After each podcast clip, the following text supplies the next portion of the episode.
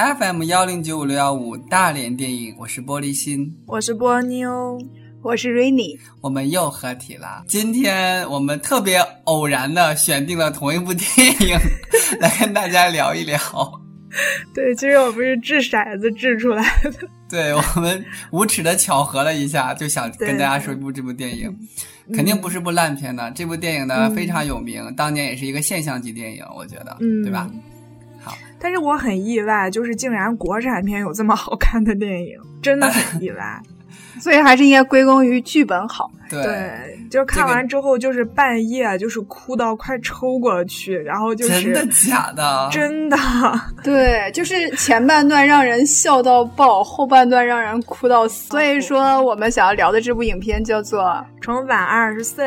它讲的就是一七十岁一个老奶奶，儿子儿媳一起生活，然后她还有两个这个孙子孙女，婆媳关系之间有点紧张，不太好。后来呢，想要把她送到那个养老院，然后她就。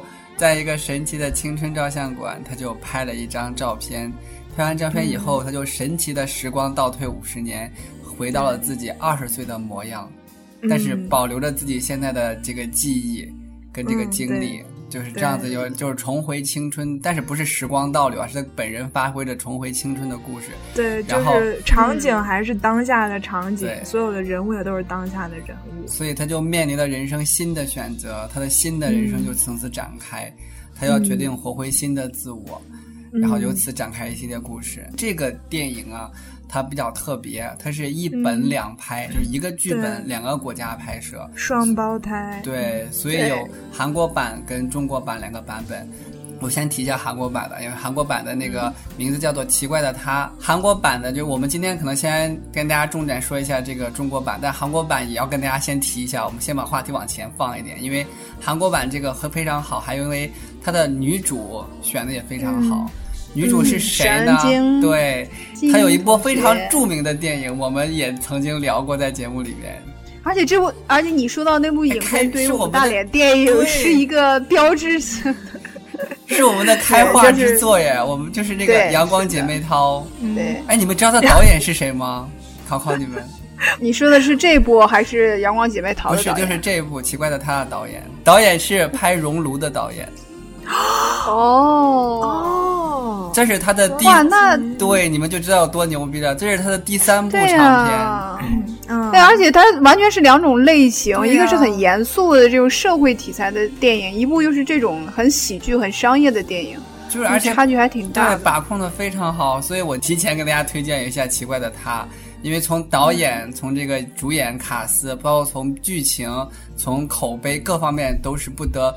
不说的一部好作佳作，对，就虽然是剧本是一样的，但是在不同的导演手中，还有在不同的国家里面诠释的那种感觉和方式也是不一样的。对，就是还是值得片的风格，对，还是值得看两遍这样。都看对对，包括在我看了韩国版和中国版有一点点对比，就是说韩国呃，在中国版里面也加入了很多就是很接地气儿的，很适合我们中国国情的一些台词，嗯，对一些台词和桥段。打麻将，还珠格格，老年活动中心，还珠格格那个梗真的是用的挺挺怀旧，挺到位的，还好。那我们就开始聊我们今天的这个主题，就是这个电影其实。那很多人呃，从当中看到它不同的要表达的东西，有的就是说在说母爱，对吧？然后有的人在说梦想，有的人在说这个一个时代对于一个人的人生的影响。但是我们今天想跟大家聊的就是一个女人她在一生中是怎样做他的选择的。他有的时候为什么做出一些别人看起来很蠢的选择？有的时候他为什么会放弃很多很珍贵的东西？那我们就来讲一讲她这个女人的一些。选择选择，就这个女主，女主那叫沈梦君，她应该是以前是一个大家。大门大户的大家小姐，应该是这样，否则为什么会有人家会喊她小姐呢？是吧？对对呀，她的那个备胎备胎老友，那备胎老头不是一直说那个她是大小姐吗？他们以前在他们家做佣人嘛。对，应该是一个大户小姐，然后你像就嫁给了一个，就遇到一个军人吧，革命应该是革命军人，革命者。对，可能应该是你看我们大概选一下，他这个选择应该是基于爱情了。因为应该是基于爱情，因为中后面那个备胎老头有一句话，就说你现在这个样儿，就跟你刚才，就跟你当年碰见孩子他爸那个表情一模一样。对，就是他，他所以说他是对他那个男人是动心的，对，是爱情的，是有爱情的。而且我们还可以推断出一点，就是他，你看他遇见爱情以后，他不是跟那个男的结婚了吗？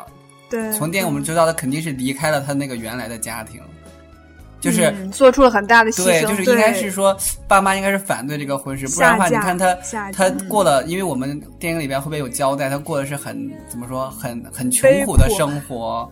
对，因为很快她老公就是战死沙场嘛，对吧？很快就战死沙场，就收到，应该孩子一岁左右的时候，那个然后她就自己支撑起来这个这个重担。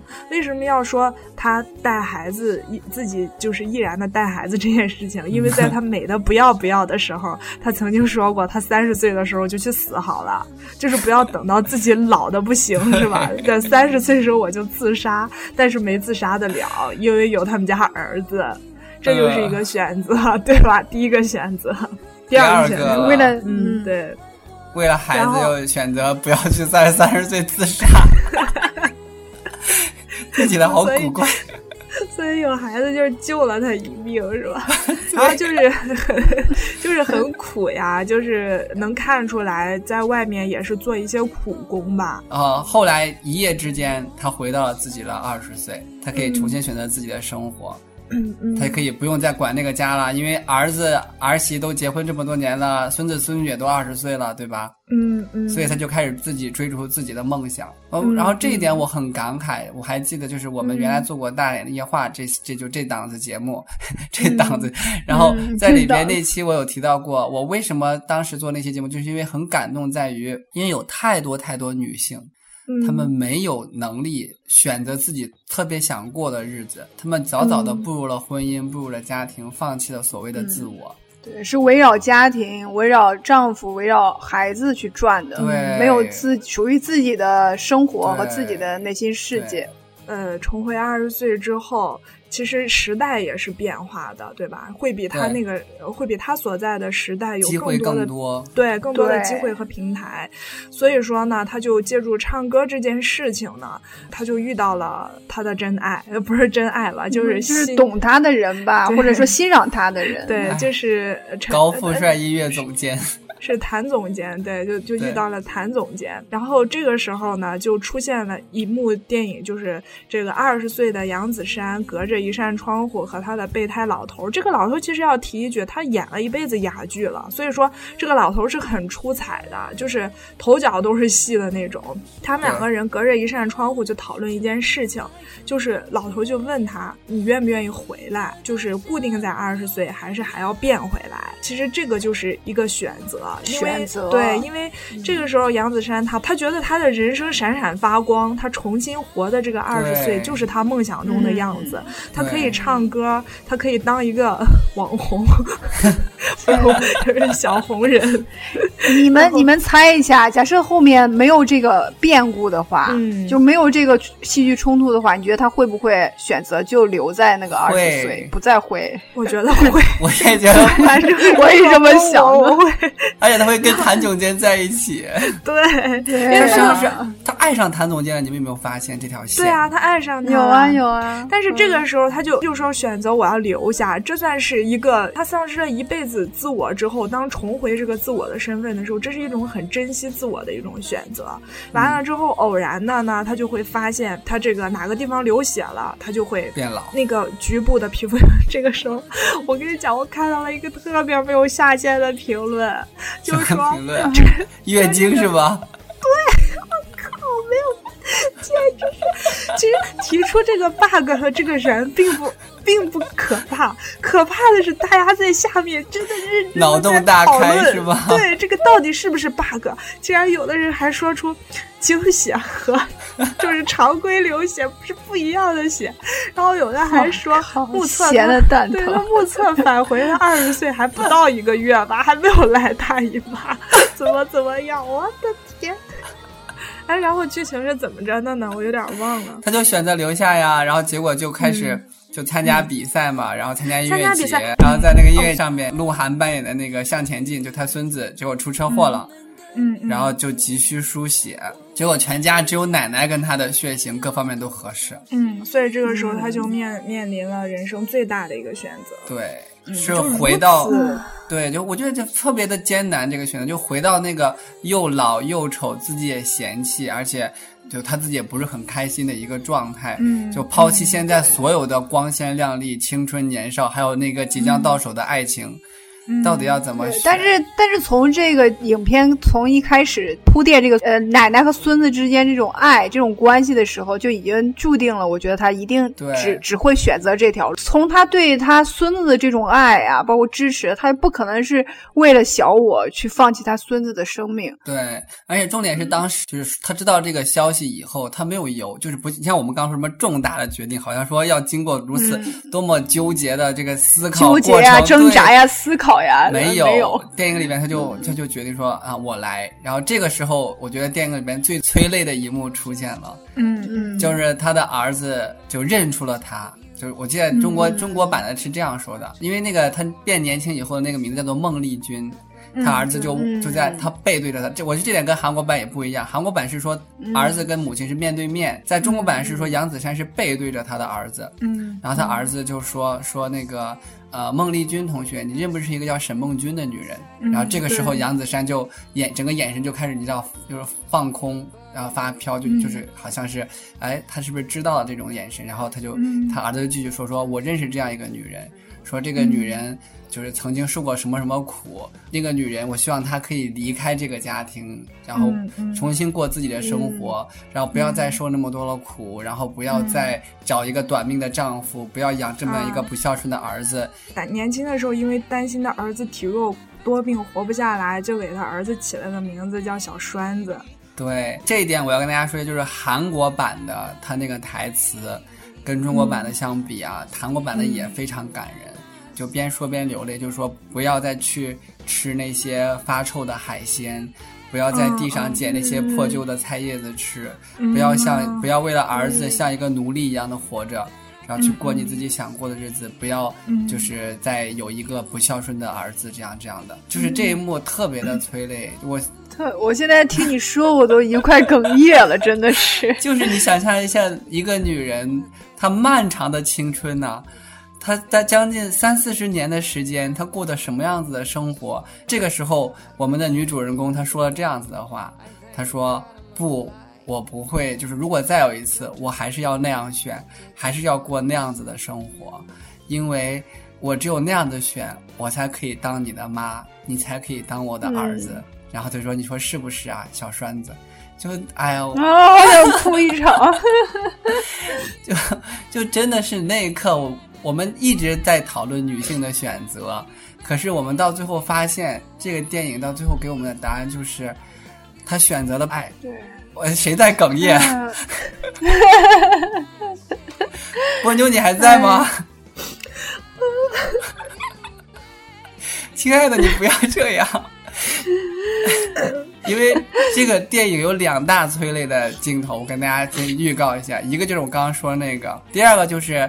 那个杨子姗，她站在一个选秀的舞台，唱了一首自己的歌，在那首歌里边配着歌词，回顾了一下她如何艰苦的把孩子抚养长大的过程。这是这个电影最经典的那个那部也很催泪。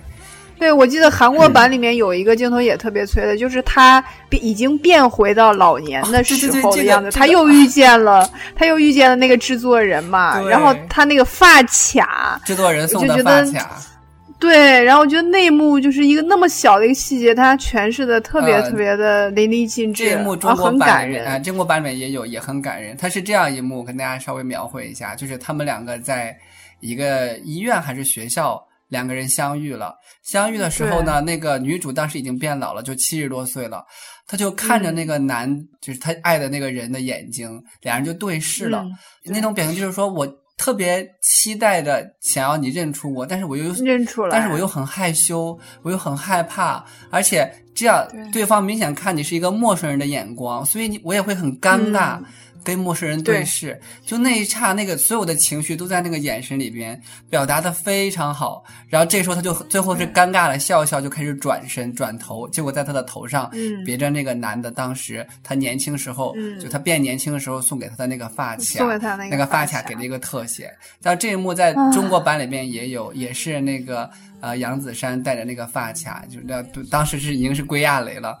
就是跟那个谭总监有过一个对视，就那段就是我面对着那段感情，我终于要放下，因为我们两个是永远不太可能了。然后我要回归那种不舍呀，哎呀，对曾经的那段那种可能的留恋跟那种可能的向往，就真的要放下了，因为我最终选择了爱，选择了家庭。波妞，你还好吧？还好。然后我想说一点就是。呃，就是刚才你提到的这个谭总监，就是他爱情这一块儿，呃，我觉得他两次选择放弃自己的爱情，都是因为他的家人。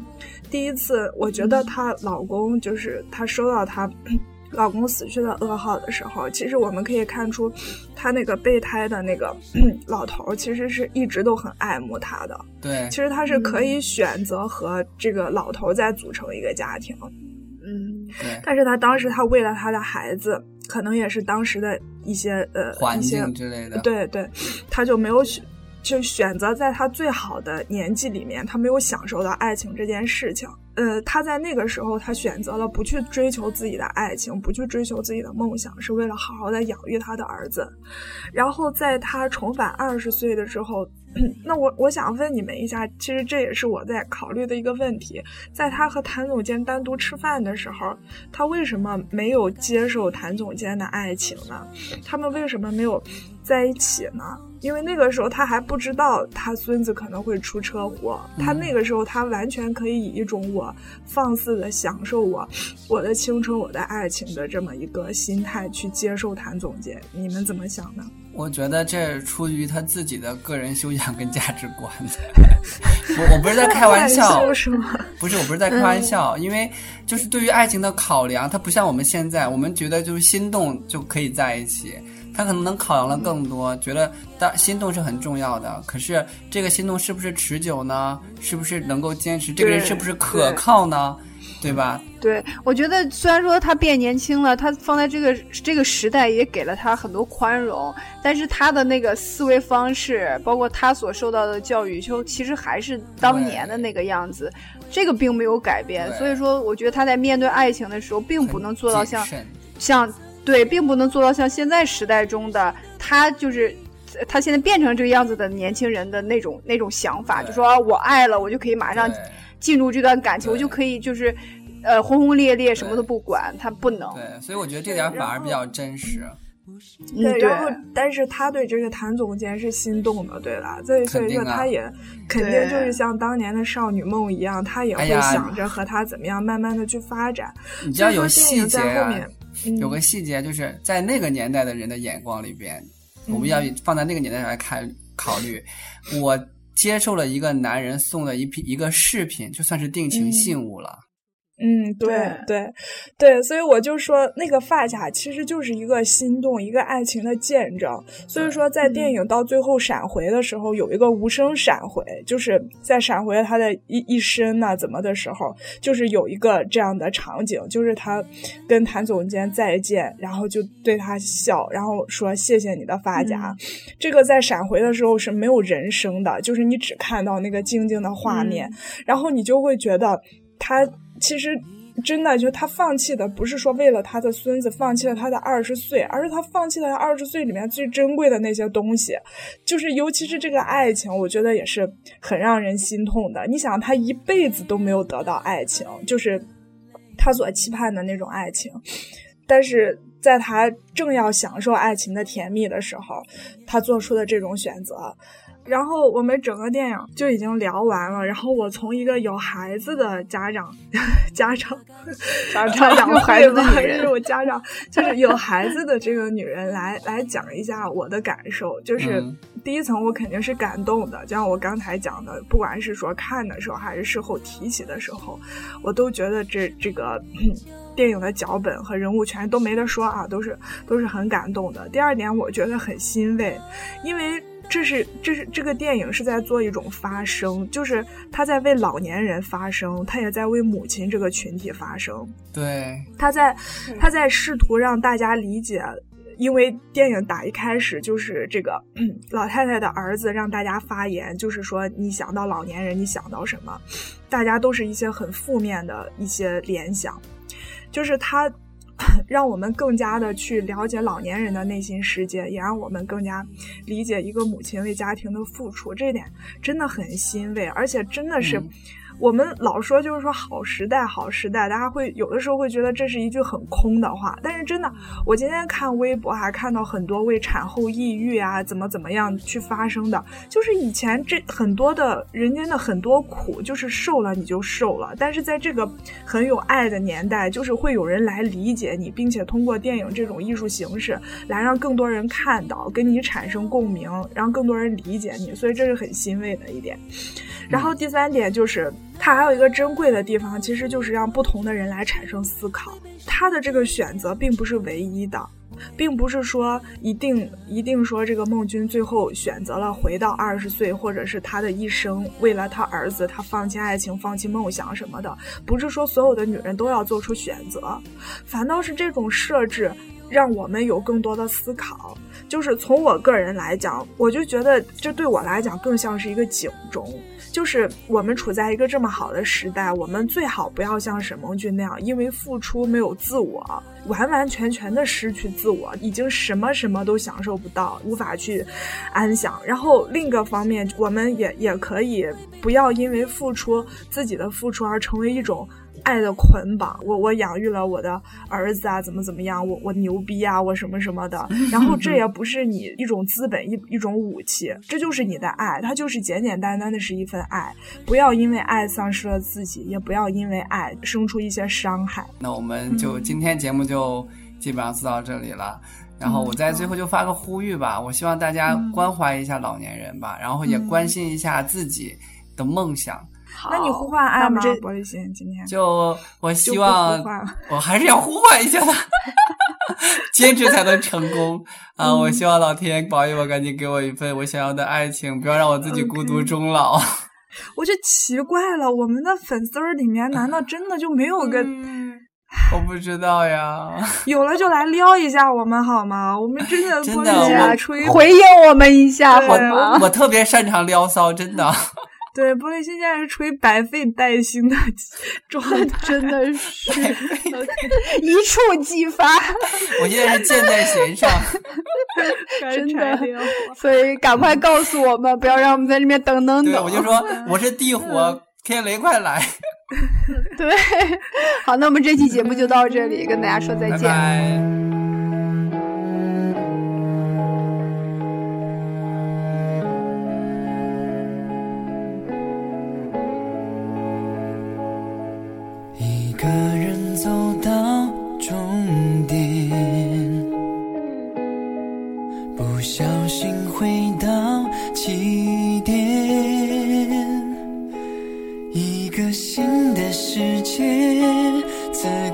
我才发现时间没